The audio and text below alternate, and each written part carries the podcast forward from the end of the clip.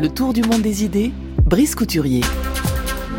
Bonjour Brice. Bonjour Florian. Alors retour sur la crise de 2008 depuis lundi. La loi Dodd-Frank, votée sous la présidence Obama, est censée empêcher les banques travaillant aux États-Unis de renouveler les erreurs qui ont précipité cette crise de 2008. Euh, peut-on lui faire confiance, Brice? Bah, Je le disais hier, certains économistes estiment que la loi Dodd-Frank, votée en 2009 et 2010, a été trop loin. Le Congrès des États-Unis, à majorité républicaine, au moins jusqu'aux élections de novembre, est justement de cet avis. Aussi a-t-il vidé une partie de sa substance, ce texte voté en effet sous l'administration Obama. Cette loi visait notamment à protéger le marché immobilier des emprunteurs insolvables. Ce sont eux qui ont provoqué la crise des subprimes. Elle cherchait à empêcher les banques d'accorder des prêts risqués sur la base d'hypothèques douteuses, en obligeant les emprunteurs à des versements d'acompte substantiels. Eh bien, cette partie de la loi a été édulcorée par les républicains qui entendent favoriser l'accès à la propriété.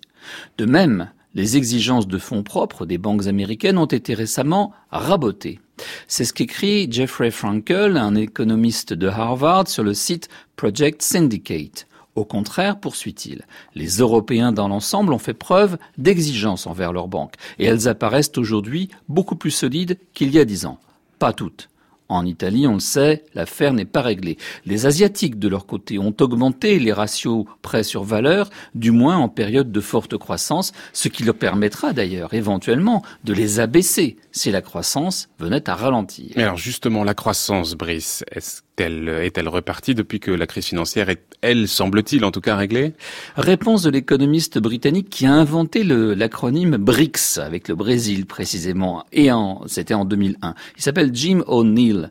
Le rythme actuel de la croissance mondiale, selon lui, aux alentours de 3,5% l'an, est satisfaisant, grâce, grâce aux pays émergents. Mais la croissance était demeurée élevée durant la décennie précédente, elle était à 3,7%, et au cours des deux dernières décennies du XXe siècle, cette même croissance mondiale avait connu un rythme de 3,3%. Autrement dit, rien de vraiment nouveau sous le soleil. Non, ce qui a changé par contre, c'est la part de la Chine dans ce PIB mondial.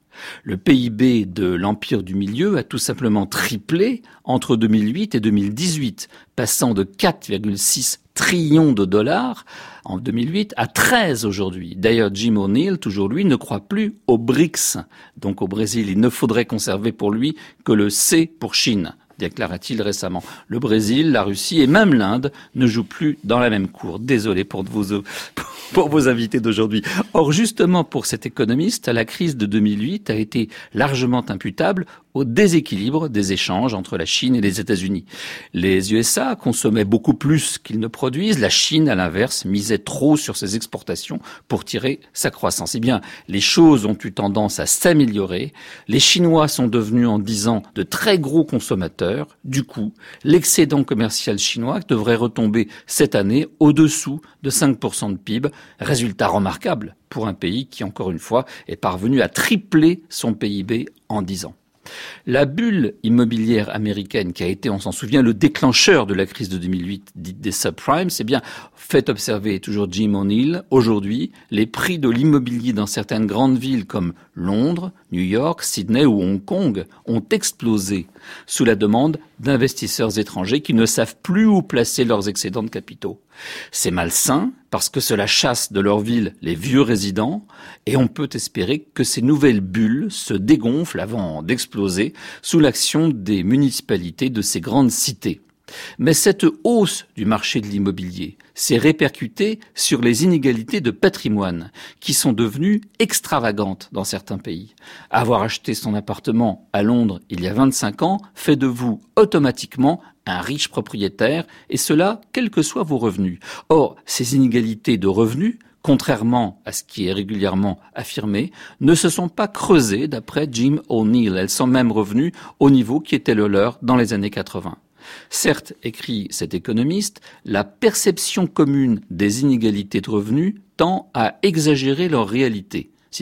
Mais cela tient à l'envol des revenus du top du top des dirigeants des grandes sociétés sous l'effet de mode de rétribution complexe et notamment en actions.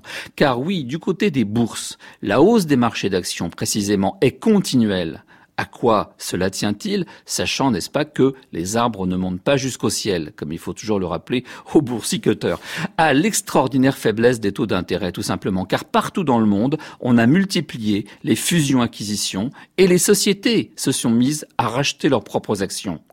Elles y sont encouragées par des taux ultra faibles sur les emprunts, mais cette politique, relativement aberrante, est sans doute l'une des causes du problème actuel principal pour nos économies, à savoir la préoccupante faiblesse des investissements.